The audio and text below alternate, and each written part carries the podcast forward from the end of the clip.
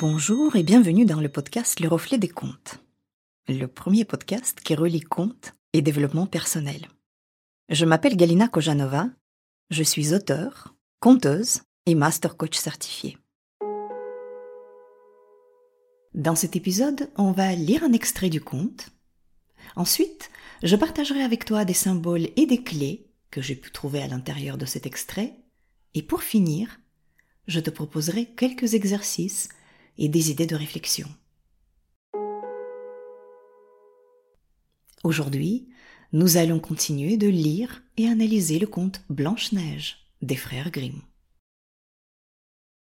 Dans le dernier épisode, nous en étions à l'endroit du conte où la marâtre tente d'étouffer Blanche-Neige avec un lacet, puis s'enfuit.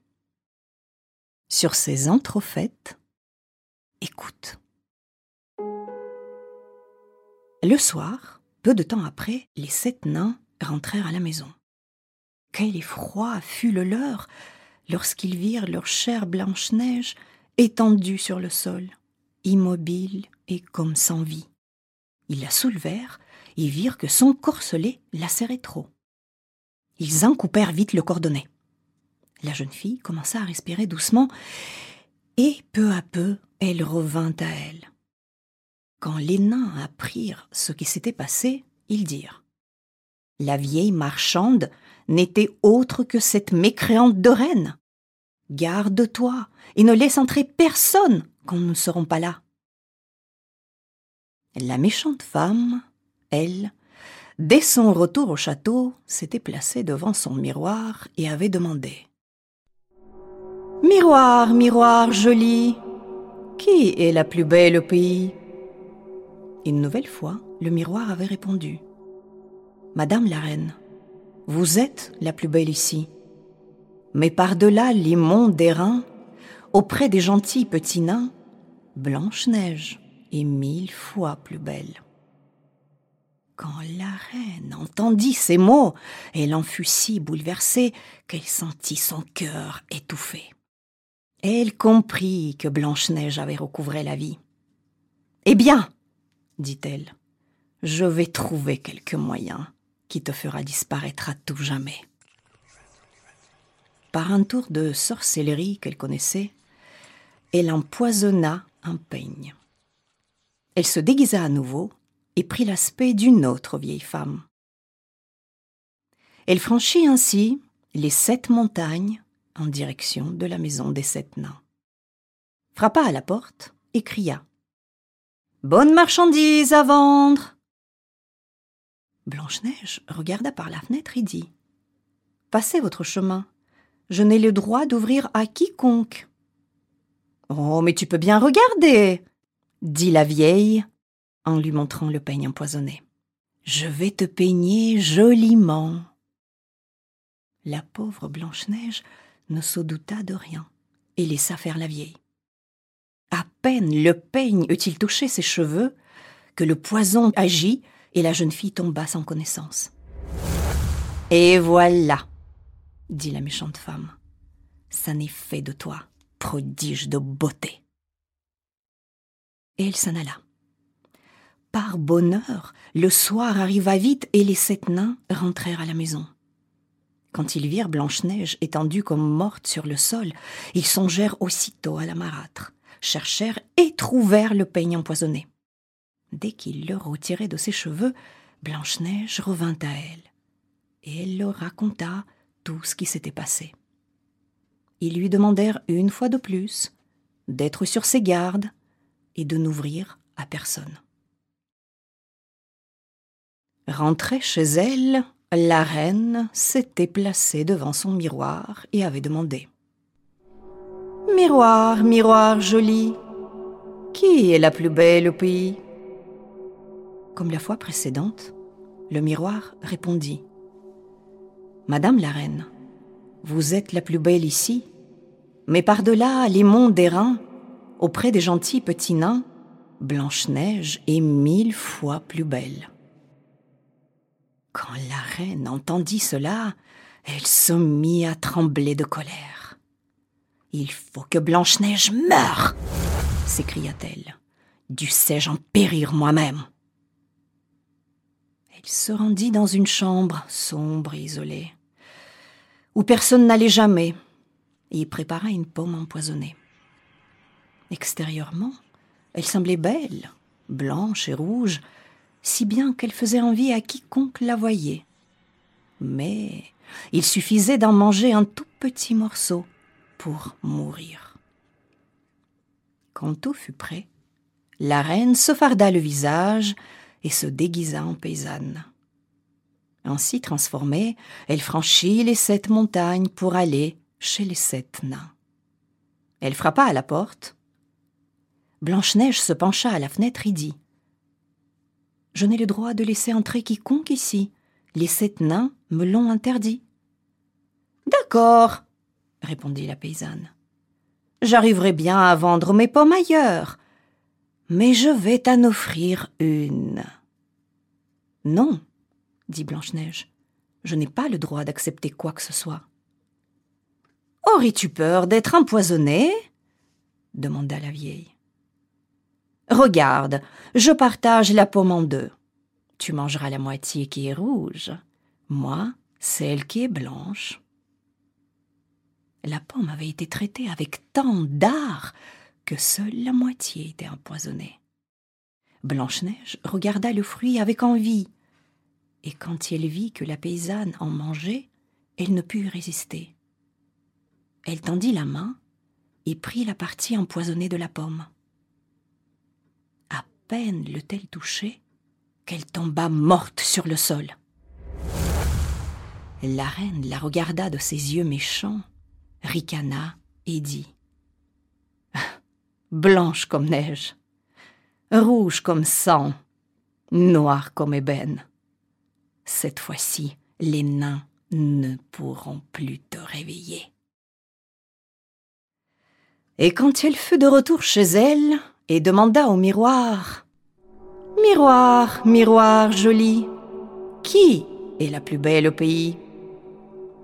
Celui-ci répondit enfin Madame la reine, vous êtes la plus belle au pays. Et son cœur jaloux trouva le repos, pour autant qu'un cœur jaloux puisse le trouver.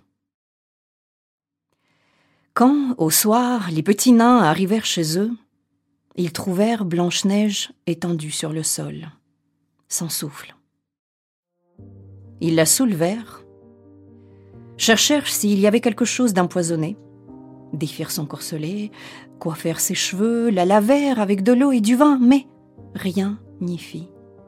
La chère enfant était morte, et morte elle restait. Ils la placèrent alors sur une civière, s'assirent tous les sept autour d'elle, et pleurèrent trois jours durant.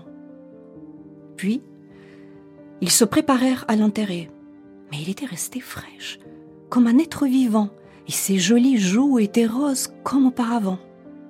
Alors ils dirent Nous ne pouvons la mettre sous la terre noire. Ils fabriquèrent un cercueil de verre transparent où on pourrait la voir de tous les côtés. L'y installèrent et écrivirent dessus son nom en lettres d'or, en ajoutant qu'elle était fille de roi. Ils portèrent le cercueil en haut de la montagne L'un d'eux, sans cesse, monta la garde auprès de lui. Longtemps, Blanche-Neige resta ainsi dans son cercueil, toujours aussi jolie. Il arriva qu'un jour, un prince qui chevauchait par la forêt s'arrêta à la maison des nains pour y passer la nuit. Il vit le cercueil au sommet de la montagne et la jolie Blanche-Neige. Il dit aux nains Laissez-moi le cercueil, je vous en donnerai ce que vous voudrez. Mais les nains répondirent Nous ne vous le donnerons pas pour tout l'or du monde. Il dit alors Donnez-les-moi pour rien, car je ne pourrai plus vivre sans voir Blanche-Neige. Je veux lui rendre honneur et respect comme à ma bien-aimée. Les mots du prince les touchèrent, et les bons petits nains furent saisis de compassion. Alors, ils lui donnèrent le cercueil. Le prince le fit emporter sur les épaules de ses serviteurs. Comme ils en allaient ainsi, l'un d'eux buta sur une souche. La secousse fit glisser hors de la gorge de Blanche-Neige le morceau de pomme empoisonnée qu'elle avait mangé. Bientôt après, elle ouvrit les yeux, souleva le couvercle et se leva. Elle était de nouveau Seigneur, où suis-je? demanda-t-elle. Auprès de moi, répondit le prince. Alors, Blanche-Neige lui raconta tout ce qui s'était passé. Et le prince lui dit Je t'aime plus que tout au monde. Viens avec moi, tu deviendras ma femme.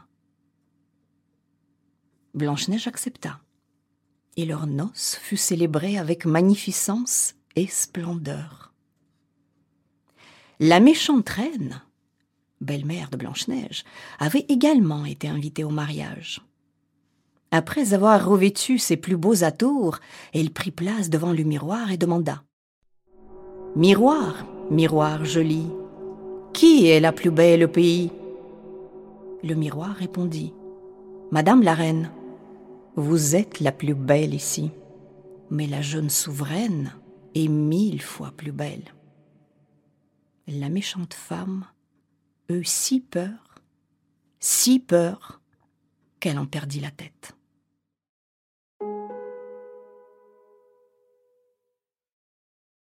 Voilà, le conte est fini. Dans le dernier épisode, on a parlé de la reine. Aujourd'hui, je te propose de regarder de plus près le personnage principal du conte, Blanche-Neige. Le conte nous décrit une belle jeune fille qui subit la jalousie terrible de sa belle-mère. Blanche-Neige est non seulement belle, nous dit le conte, mais elle est aussi bonne. Tout le monde l'aime. Tout le monde l'aime, contrairement à la reine. La reine, on ne l'aime pas dans ce conte. Tout le monde aime Blanche-Neige, sauf la reine. La relation entre Blanche-Neige et sa belle-mère est une relation qu'on peut qualifier de toxique. Une relation toxique, c'est une relation dont le but est de détruire l'autre, au sens propre comme au figuré. La relation toxique, elle ne tue pas tout de suite. Et regardons d'ailleurs de plus près ce que nous montre le conte ici. Là, on a, vraiment euh, le descriptif euh, étape par étape de comment ça s'est passé. D'abord, on a le lacet. Hein, la marâtre va serrer tellement fort que Blanche-Neige ne peut plus respirer. Mais on ne peut pas vivre sans respirer. Même si les nains réussissent à la réveiller, le soir, en rentrant de, leur travail, Blanche-Neige, elle a déjà été fragilisée, quelque part. On a cherché à l'étouffer. Autrement dit, dans une relation toxique, on ne peut pas respirer. On étouffe. Donc ça, c'est la première chose. Ensuite, la tentative suivante, si tu te souviens, le peigne empoisonné. Donc la marâtre met le peigne dans les cheveux de Blanche-Neige et la jeune fille tombe comme morte. Le conte ne le précise bien. Les cheveux, c'est, le symbole de puissance, c'est la force de la personne. La reine donc va chercher à enlever à Blanche-Neige sa force et sa puissance. Autrement dit, dans une relation toxique, on nous prive de nos facultés et de notre plein pouvoir. Là encore, même si les nains arrivent juste à temps pour sauver Blanche-Neige, la réveille, la puissance et la force de Blanche-Neige ne sont plus là. Elle est encore plus fragile. Et enfin, arrive la pomme empoisonnée. Alors la pomme, déjà c'est un fruit défendu dans la Bible. On associe la pomme à un moyen de connaissance aussi.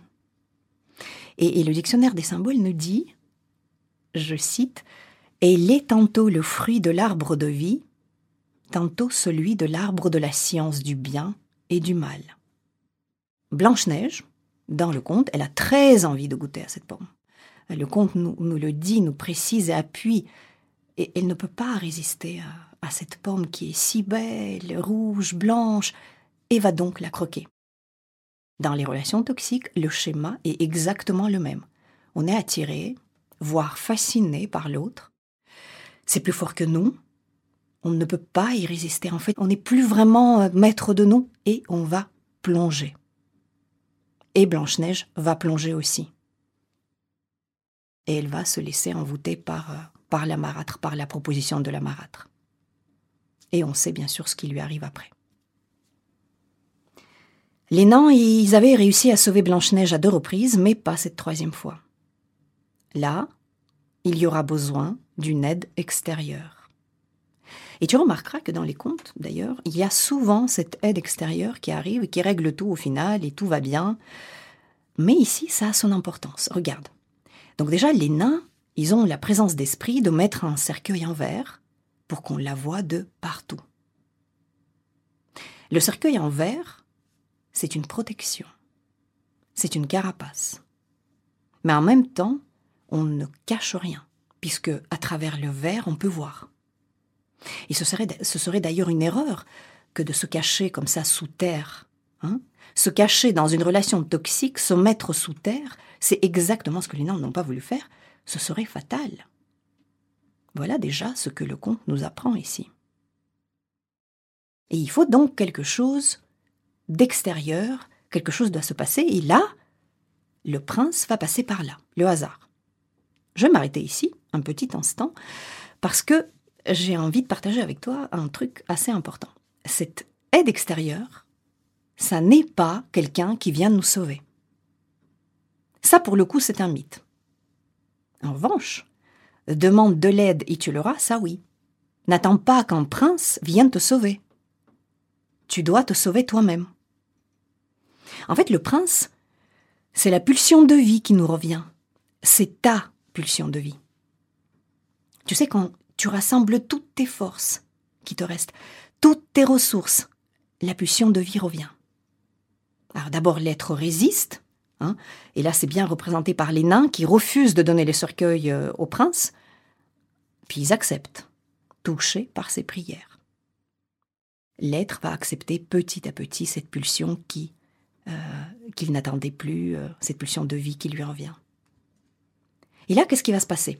Les gens euh, du, du, prince qui portent le cercueil vont heurter du pied une souche, nous dit le comte. Ils vont trébucher et à ce moment-là, précisément, la pomme empoisonnée sort de la gorge de la jeune fille. Le hasard. Une racine dans le sol et, finalement, qu'est-ce qu'on dit là? Il faut un choc pour se réveiller. Maintenant que la paume est sortie de sa gorge, Blanche-Neige, elle peut enfin parler. Plus rien ne l'entrave. Parler, c'est un autre élément très important, car c'est par la parole qu'on s'en sort. Lorsqu'on commence à parler de son problème, on commence à se désentraver.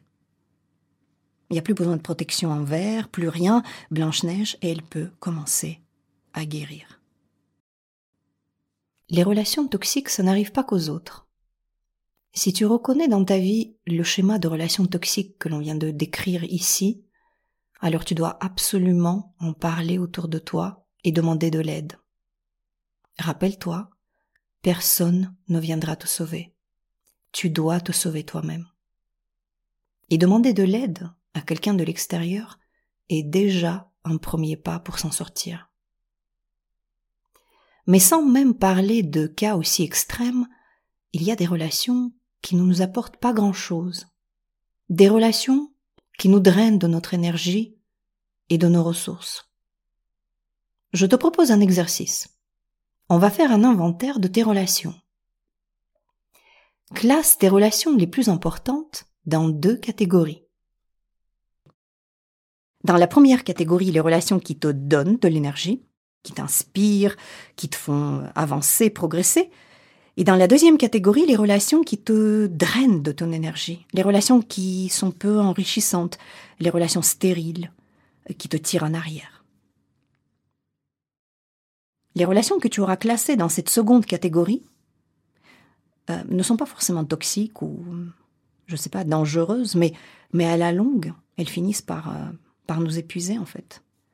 En plus, elles nous prennent notre temps, le bien le plus précieux, le temps gaspillé, en fait, on, ne peut pas le récupérer après. Ce temps perdu, en fait, c'est le temps que tu ne passeras pas à interagir avec des personnes inspirantes.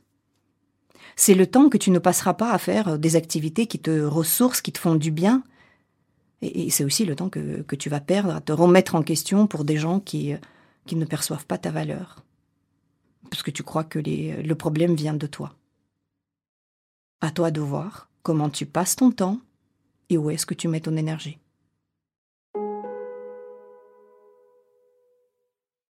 Comme d'habitude, si tu as envie de partager avec moi tes réflexions ou tes questions, tu peux m'écrire à l'adresse email que tu trouveras dans les notes de cet épisode. Il ne me reste plus qu'à te donner rendez-vous dans 15 jours pour un nouveau compte. Si cet épisode t'a plu, n'hésite pas à le partager autour de toi. Merci d'avoir écouté ce podcast. Je crois que les contes peuvent nous aider à devenir les créateurs de notre vie. Créer son compte, sa vision, c'est une étape essentielle pour prendre sa vie en main. Dans ce podcast, j'aimerais t'offrir des outils pour écrire ton compte à toi, celui qui te permettra de créer ton avenir. Car si tu ne le fais pas, qui le fera? À très vite pour un compte.